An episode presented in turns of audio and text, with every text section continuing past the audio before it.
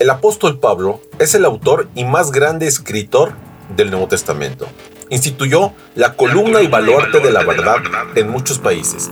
Cristo, su palabra y el Evangelio fueron su pasión. La palabra pasión a veces tiene la tendencia a un sentido negativo, refiriéndose a una vida carnal, lejos de una vida en Cristo. Sin embargo, tiene también un significado sumamente positivo, como emblemático, bandera, identidad, propósito innegociable, un celo sin límites. En fin, era su buque insignia. Iniciamos con Pablo, reavivado por una pasión.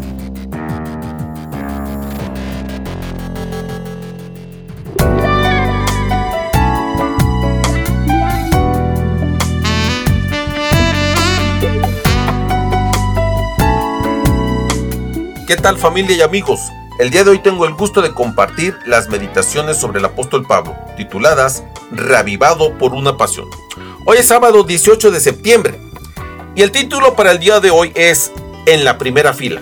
La cita la encontramos en primera de Tesalonicenses 4:16 que dice, porque el Señor mismo, con voz de mando, con voz de arcángel y con trompeta de Dios, descenderá del cielo. Muy bien, pues iniciemos. La gente le teme al fin del mundo, pero por otro lado se esperanza en el futuro. Tanto cristianos, judíos y musulmanes, cada uno a su manera y con sus propias interpretaciones, cree que el fin del planeta ocurrirá. El ritmo se está acelerando. El interés en el futuro está en su pleno apogeo.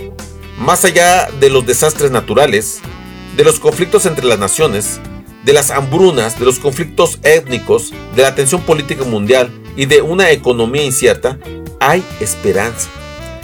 Venga a ver el fin del mundo en primera fila, decía el cartel en la península de Yucatán, en el sureste mexicano, promocionado el día que marcaba el final de uno de los ciclos del calendario maya, el 21 de diciembre del 2012, y que disparó un boom turístico y apocalíptico todo fue excitación, incluso los ocho mejores chefs del planeta organizaron una cena del fin del mundo.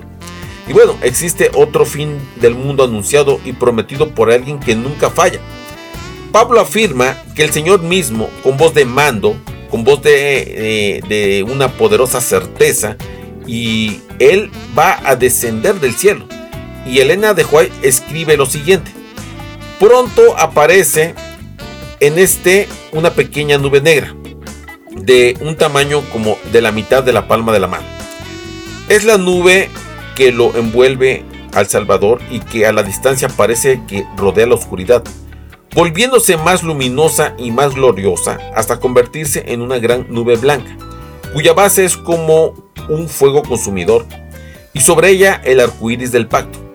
Jesús marcha al frente como gran conquistador Ninguna pluma humana puede describir la escena, ni mente mortal alguna es capaz de concebir su esplendor. Sobre la cabeza de los vencedores, Jesús coloca su propia diestra y la corona de gloria. Jesús abre ampliamente las puertas de perla y entran por ella las naciones que guardaron la verdad. Sí, esta esperanza ilumina nuestro futuro. El futuro tiene muchos nombres. Para los débiles es lo inalcanzable. Para los temerosos, lo desconocido. Para los valientes es la oportunidad, escribió Víctor Hugo. Y termino con esto.